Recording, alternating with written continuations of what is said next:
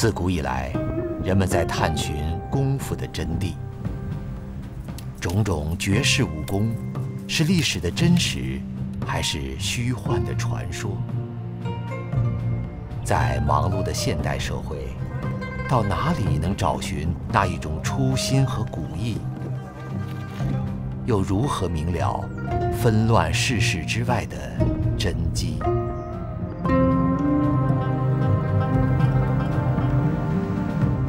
这一生几十年在武术中追求，越学越感觉到自己知道的少。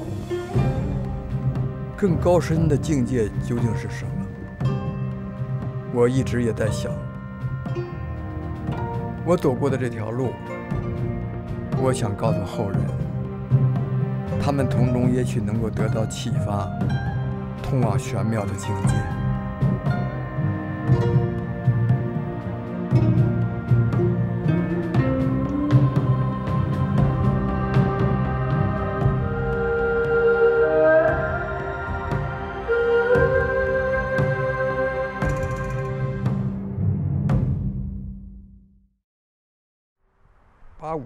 还是八六年？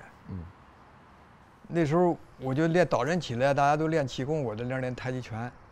结果就过来一个人，一个一个小女孩，她说她站那不走了，她跟一个老一个老头一个老太太，嗯，他们站那看，她说你这个太极拳这不不一样，你这太极拳这个气呀还多高啊，各种颜色的。她觉得因为那太极拳还是不错的，嗯，那说这小孩有病，那我说我。他可以帮他，他就说你能能教教他，我教他太极拳的站桩，他很高兴。后来，老太太呢，她就给我展示了一下他的摇枕功能。哎，他说你的哪儿不舒服？嗯，我说是，我说我今天吃的不合适了。嗯，他说，嗯，他就知道。我说你怎么知道的？我就很奇怪。他说，嗯，就是摇枕，他在在说这个意思。嗯。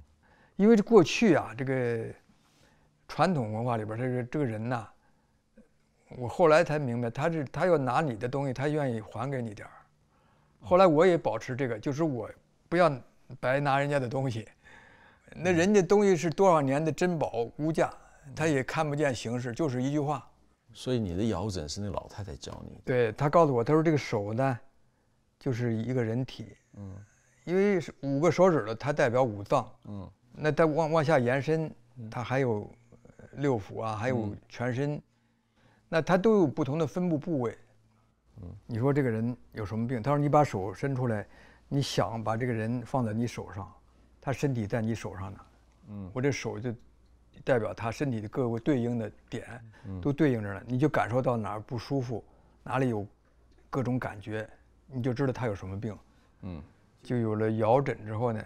我的摇枕就越来越强，嗯，因为练了太极拳嘛，手上的感觉特别清楚，哦，哎，就能够摇枕，嗯，所以说学多久的？这个老太太教你多久？教着就就一句话，就是就说完了就完了，说完了完了，知道这个道理，我就回去就研就琢磨了，哦，所以但是你得练点功，就是你得有功得练，嗯，他就才能灵。有的人你告诉我都告诉他们，他怎么他说不准，嗯。那就是他没练出功来。嗯嗯。为了证实特异功能的真实性，李有甫在北京无偿给四千多人做过摇诊，其中包括中国社会科学院的研究人员、清华大学的教授、北京积水潭医院的医生、新华社瞭望周刊的工作人员，准确率接近百分之百。八七年，凭借他独特的武术。中医、气功和学术研究背景，李有甫被聘请到中国人体科学学会的研究中心担任副研究员，参与了对许多特异功能的研究。让他最为惊叹的是，一些人居然拥有看透前世今生的能力。这小孩，我拿了三个人的照片给他看，嗯，他说这个人。前世是什么？嗯，那个人前世，那个人前世什么？我说就说一个一世，不要再往上推，上推我闹不清了。嗯，我去开会的时候，我找到另外一个也是有同样功能的，我让他看这三个人，他的答案跟他一样，嗯，但是他俩绝对不认识，嗯嗯。我后来又到另外一个地方吧，嗯，呃，也有一个有功能的人，我让他看这三个人，他回答的还是一样，我当时就知道他确实能看到人的生死轮回，嗯嗯。那么既然人的生死轮回是这样的，我说那我们来世能不能不要转生成动物啊？嗯，我说那人能不能转世成，哪怕是。罗汉呐，或者真人呐，或者道家、佛家的什么高层的人啊，我对这个很感兴趣，所以我就开始研究有没有让人提高层次的法、理呀，可不可以能够人能提升自己的层次？我就这么个想法。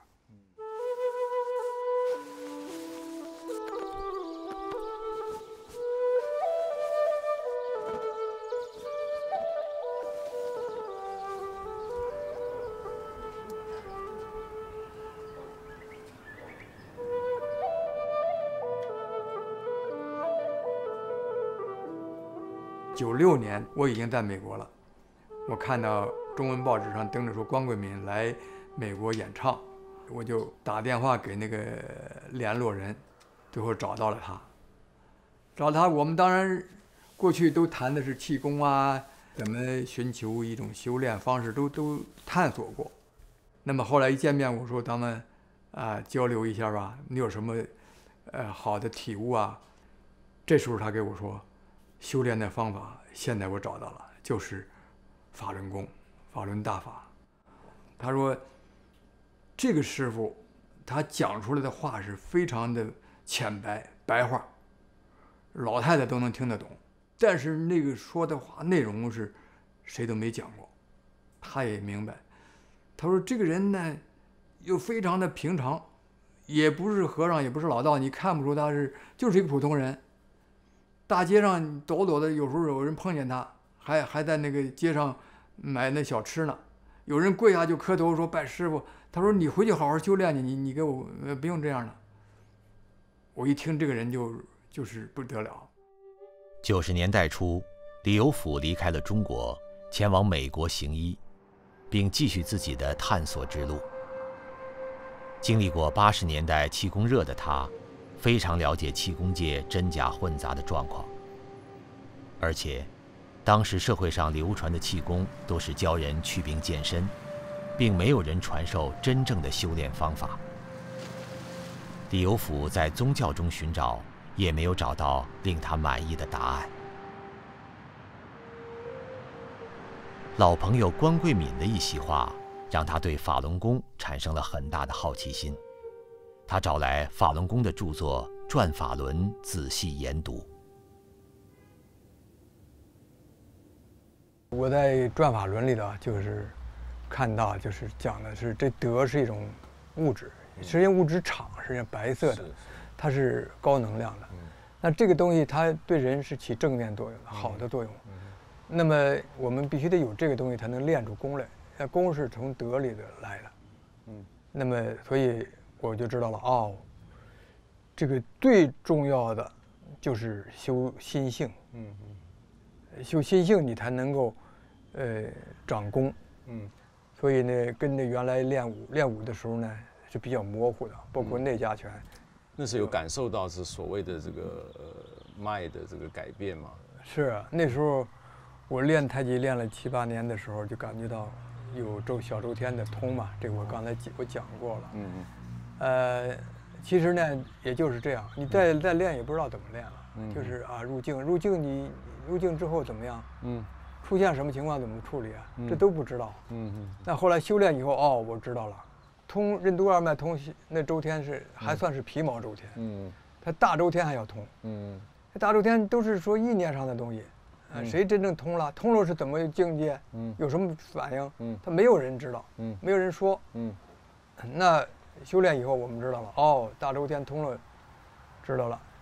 他为什么打坐的时候他有感感觉啊？是不是也告诉大家说这个，你打坐的时候会会颠起来？嗯，那这就，但是不不让你起来，还给你锁住啊。嗯，因为人不能那样的，确实是有这种感觉。嗯，而且通了以后还不算，还得继续练。嗯，那身体越来越轻啊。嗯，他感受到他越来越，他百脉都是都。都连成一片等等的，嗯，就像冲破了一个笼子一样，嗯，那个我知道，嗯，但呢我们可以看到一点，嗯，它是真的是这样，嗯，那为什么不去修呢？对啊，所以我们对人的身体啊，对宇宙啊，那些奥秘啊，我们真的是知道的太少太少了。哎，真的是这样。所以生命啊，宇宙啊，这个天体，这奥妙无穷。我们人类要不去修，就所以修炼的最终目的是什么？呃，那可以说达到圆满。圆满就是达到你最高的境界，你精神层次达到你所能达到的那个最高境界，那是一种高层生命。嗯，那种高层生命，我们叫他神也可以，叫他佛的境界也可以，叫他大道也可以，叫真人也可以。嗯，但是他是存在的。嗯，那不相信的人尽管不相信好了。嗯，我也没给他讲。嗯，我就给相信的人，呃，谈谈我的心里话。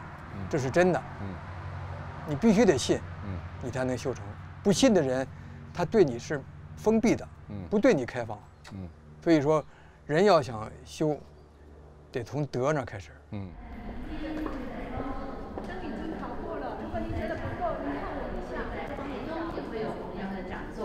欢迎大家的亲朋好友去聆听。接下来在六月四号在台大的体育馆即将举办我们亚太的全世界武术大赛亚太区初赛的比赛了，这是非常大的一个年度盛会，也希望大家有机会可以前往观赏。我看着林老师非常面带微笑的走进来，代表您的题目应该都全部看完了。再次热烈欢迎李永老师为我们解答。道德。它就是我们这个民族文化产生的一个根源。最早呢，就是从轩辕皇帝开始的时候，他听说有一个大道的之人呢，叫做广成子，他就跟他去说：“我要学养生之道。”广成子说：“你学什么养生之道？”他说：“啊，我要使这个我的人民都能够丰衣足食，啊，粮食每年丰收，是个。”这个牲畜啊都是非常健壮，能够繁殖的非常好。反正人们都享福啊，风调雨顺，想要什么有什么，想吃什么给什么，就是简直就是，呃，生活美好的不得了。我想得到这个，但是那个老人家说不好。那个那个那个广成子，他一千两百岁了，他说你，你这个皇帝你不配跟我修道，你回去吧，我不教你。你想修的是大道，你可是你，你要要得到的却是小道，是枝端末节的东西。那我也迷惑，咱们也迷惑，说怎么这么好的事儿不让我们得，是让我们那个啊？说不是这么回事儿，啊，这个这个故事很有意思。皇帝他很聪明，他回去之后，他闭门思过，这个小茅屋里的，他待了好多天。他有一天，他想出来，他明白了，他又去找广成子，他非常的谦卑，他跪着走路，走到他跟前。他在睡觉，他等他，等他醒来之后，这个广成子又问他：“你干什么来了？”他说：“我想学养生之道。”他说：“你想学什么养生之道？”他说了：“他说我明白了，养生之道就是放下我的欲望。”我去体悟天地宇宙万物的这个规律，就是这个意思。广成子非常高兴，他说：“你呀，明白了，我现在可以教你，就这个。”那么从这里产生了怎么样去修炼这个道？他放下了自己的欲望，他去体悟天地宇宙万物的规律，这件事儿就是道德。那么武德，其实武武术的产生也是皇帝这产生的。那个武德呢，是他为了制止蚩尤作乱，蚩尤就杀人放火啊，他就干坏事嘛。呃，这时候皇帝就教人习干戈，就是那个长枪啊。我们现在练武术里边也有啊，拿枪。他的目的呢，就是止恶扬善，止戈为武。确实是这样。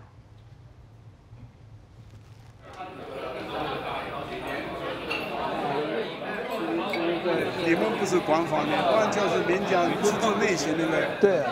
发展这个文化的东西。我们全是自己出钱出力，自己做做义工。做不讲这个的事情。一十三年，他说来这个来到我我南个，他十八我就想，第一次来的时候，有些老人家已经不在这里了，所以我们年轻人就更珍贵。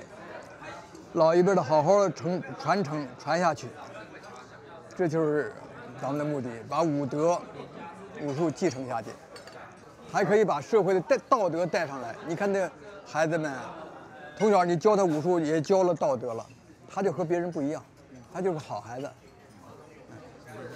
祝新唐人全世界华人武术大赛圆满成功！赞，OK 吗？谢谢，谢谢所有的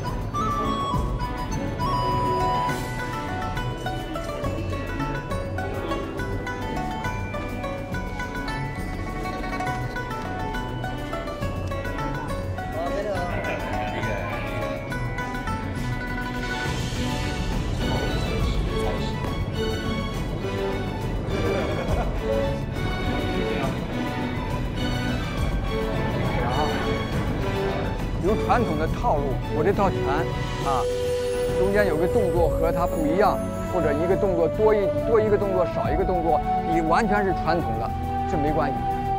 但是呢，不要把不同门派的呃放到一起啊，容易把你原来的好的东西丢掉。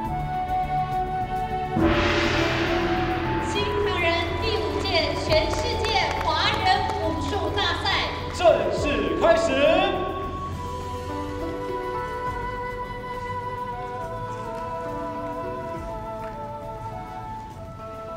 从2008年第一届新唐人全世界华人武术大赛以来，李有甫和他的团队深入民间，寻找原汁原味的传统功夫，鼓励年轻一代学习真正的中华武术，并将道德的价值传播给社会。八年过去了，他们播撒的种子也在悄悄地生根发芽。我们老师很强调我们的武德，所以先把规矩教好。拳脚功夫那种学是容易的，在国中的时候一定，哎，细节方刚嘛，比较容易跟同学吵架。林老师的教法是沉浸一段时间，让我沉淀下来，就没有学新的东西，就是磨我的耐性。那就是教我们假日去磨兵器，一方面肢体上是磨兵器，其实是在磨我们的心，让我们静下来。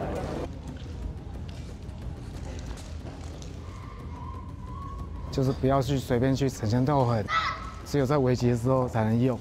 啊，如果真的碰到那种斗殴的情形，我们练过武的挨两一两拳没什么关系。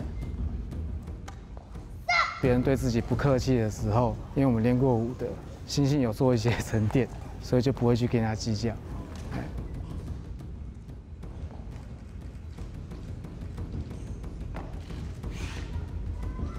传统武术它的精神性的部分好像慢慢的模糊掉了。那我觉得新唐人是在，我的感觉好像是在做这个工作了，让大家重新再去意识到那个东西的价值。新唐人很讲究武德，我觉得非常非常的喜欢。上一场三年前的这个时候，我的男拳被刷掉了，因为我的杀气太重。像其实武术的，除了有止戈的意思之外，如果我们把它写成隶书，把那个戈给去掉，里面就是一个正，所以一定有它的意义在。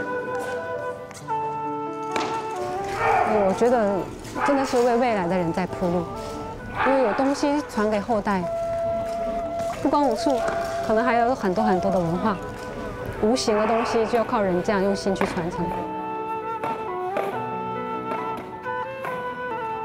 可能是不是为了几个人，也不是为了几千人，我觉得是为整个人类未来的人。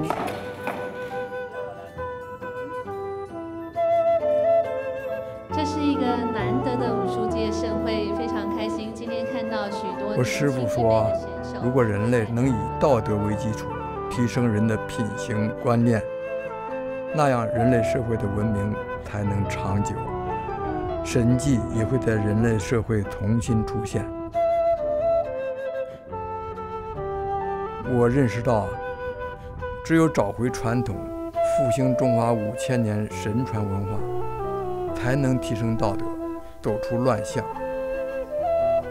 我感到自己有一种久已安排好的责任，我要为此全力以赴。